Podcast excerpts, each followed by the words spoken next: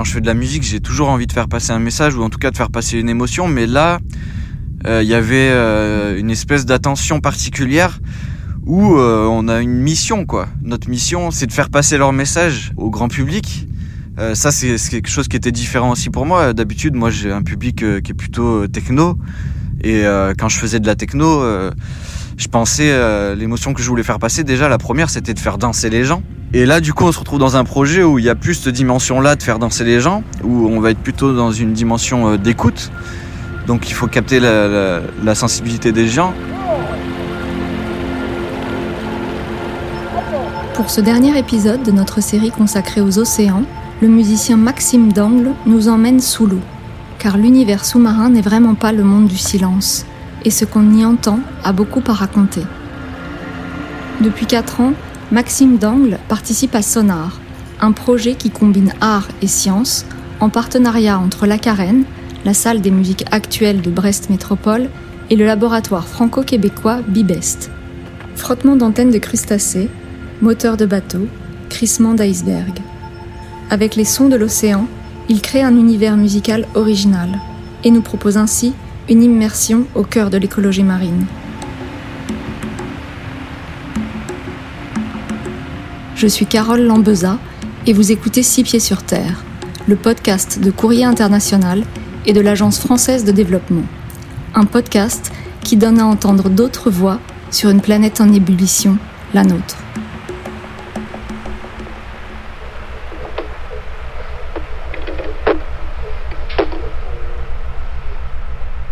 C'est une expérience qui était pas facile en fait, même assez difficile parce que ben, les sons marins, euh, enfin sous l'eau en tout cas, euh, on nous a pas donné des bruits de baleines ou des choses comme ça, c'est des bruits de, de cliquetis, de crustacés parce qu'ils étudient vraiment euh, en profondeur. Donc en fait c'est des sons même des fois on sait, pas en fait si c'est le micro qui a bougé ou ou si c'est quelque chose qui a tapé le micro ou si c'est vraiment le son qu'ils ont voulu enregistrer. Donc en fait c'est hyper difficile de travailler avec ce son là. Et du coup, moi, je me suis servi de ces sons-là comme, euh, comme son d'ambiance, euh, mais c'est pas vraiment le son principal de, de, de, de ce que j'ai produit en fait. Moi, j'ai produit de la musique surtout sur ce qu'on m'a raconté. J'ai fait parler mes émotions plus que euh, utiliser leur, leur matière. Je suis obligé de parler de, du coup de ce qu'ils font, hein, évidemment. C'est eux, ils étudient l'impact du son sur l'écosystème marin. Euh, donc, ça peut être les bruits de bateau. Quand on y était, ils étudiaient l'impact du son du bruit de battage sur l'écosystème, mais aussi euh, euh, dans la baie de Saint-Brieuc, en fait, ils voulaient installer des hydroliennes et leur mission, bah, c'était de, de, savoir le fait d'installer les hydroliennes donc au sol. Il y a un énorme pieu là qui vient installer ça, qui fait un bruit énorme. Et ils essayaient de, de calculer l'impact de, ce, de, de ce, tout ce son-là en fait sur les coquilles Saint-Jacques, puisque ça inquiétait les, les pêcheurs évidemment. Et donc bah, on, a, on a suivi cette histoire, donc ils ont fait des manipulations où ils ont mis des larves de coquilles Saint-Jacques dans des énormes bacs et puis les, pauvres petites larves, ben, ils leur envoyaient du son euh, ben, non-stop ou du voilà, euh, ils essayaient de simuler en fait ce qui allait se passer et puis ils ont étudié le, ben, l'impact du son donc euh, sur ces larves là. Alors au début ils pensaient que ça allait tuer toutes les larves ou que ça allait complètement les, flinguer et en fait ils ont rendu leurs leur, travaux et en fait ça tue pas vraiment les larves il euh, y en a certaines qui ont du mal à, se développer, elles se développent pas euh, de manière normale, mais euh, en fait ça les tue pas tant que ça. Moi j'ai mes premières écritures de musique sur, sur ces travaux-là, j'ai imaginé un truc complètement apocalyptique où, où en fait pour moi ça allait tuer tout, tout, le monde quoi, et en fait pas tant que ça. Finalement elles sont assez robustes.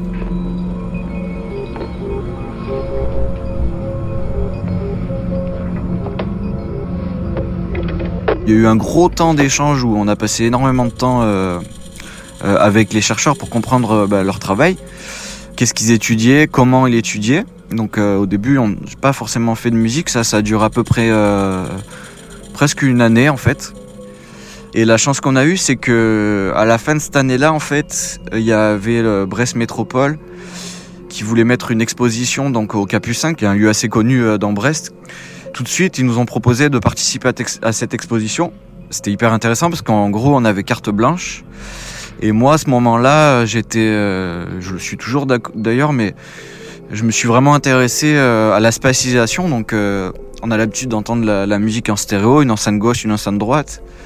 Et dans la musique, moi j'aime bien bah, casser un peu ce code-là et puis travailler un peu comme au cinéma.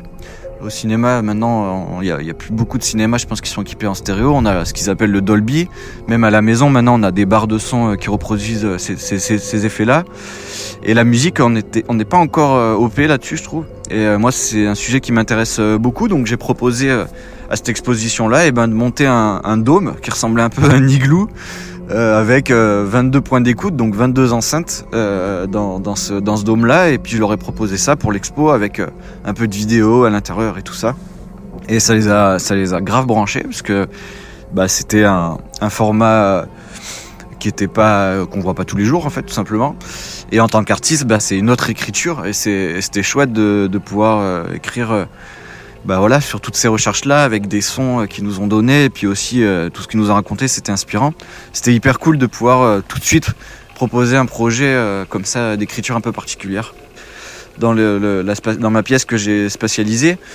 donc j'ai raconté moi l'histoire de, de, la coquille Saint-Jacques qui se retrouve donc submergée par tous ces sons-là et donc euh, j'ai procuré de l'émotion. Alors c'est pas forcément de la belle émotion, hein. des fois ça faisait peur ou des fois euh, c'était un peu badant quoi.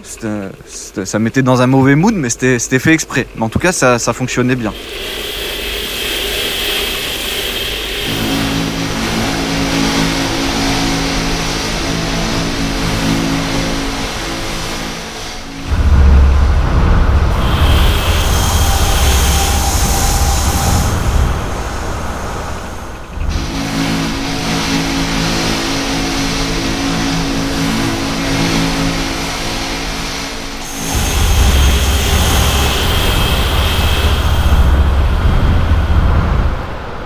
Après son exposition Arctic Blues, dans laquelle les Rennais ont aussi eu la chance de s'immerger du 18 décembre dernier au 24 avril, le musicien poursuit sa collaboration avec les chercheurs et participe à des projets de médiation scientifique.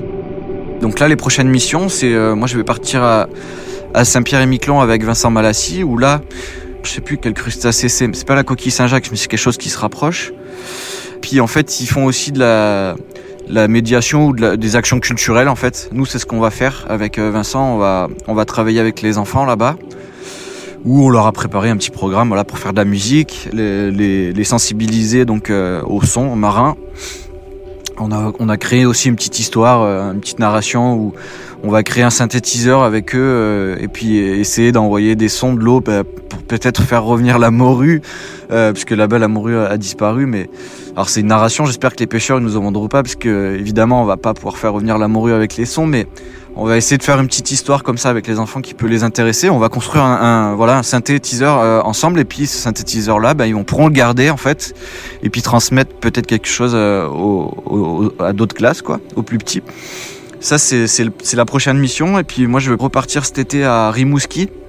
Alors Rimouski c'est euh, au nord de c'est à 10 heures de bus de Montréal où là, euh, ils reproduisent exactement les mêmes expériences qu'ils ont fait avec la coquille Saint-Jacques dans la baie de Saint-Brieuc.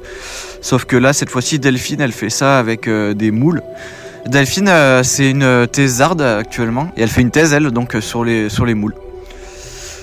Donc elle a pris des petites larves de moules et puis elle reproduit les, les, mêmes expériences. Donc envoyer des sons, là c'est plutôt les bruits de bateau en fait, qu'elle va, va essayer d'envoyer de, des bruits de bateau à ces petites larves et puis bah, moi je vais, je vais vivre ça avec elle, je vais faire les expériences avec elle en fait.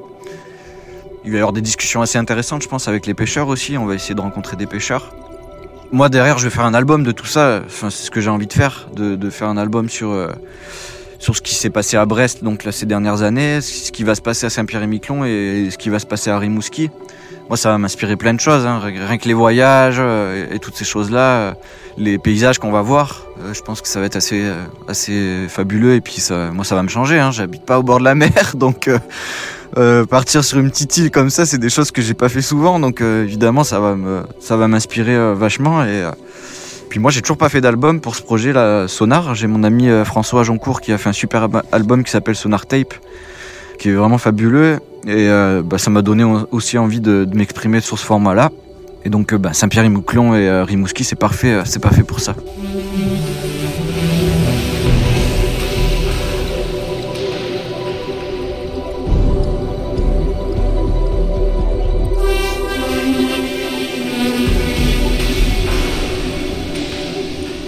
Vous venez d'écouter Six Pieds sur Terre, un podcast coproduit par Courrier International et l'Agence française de développement.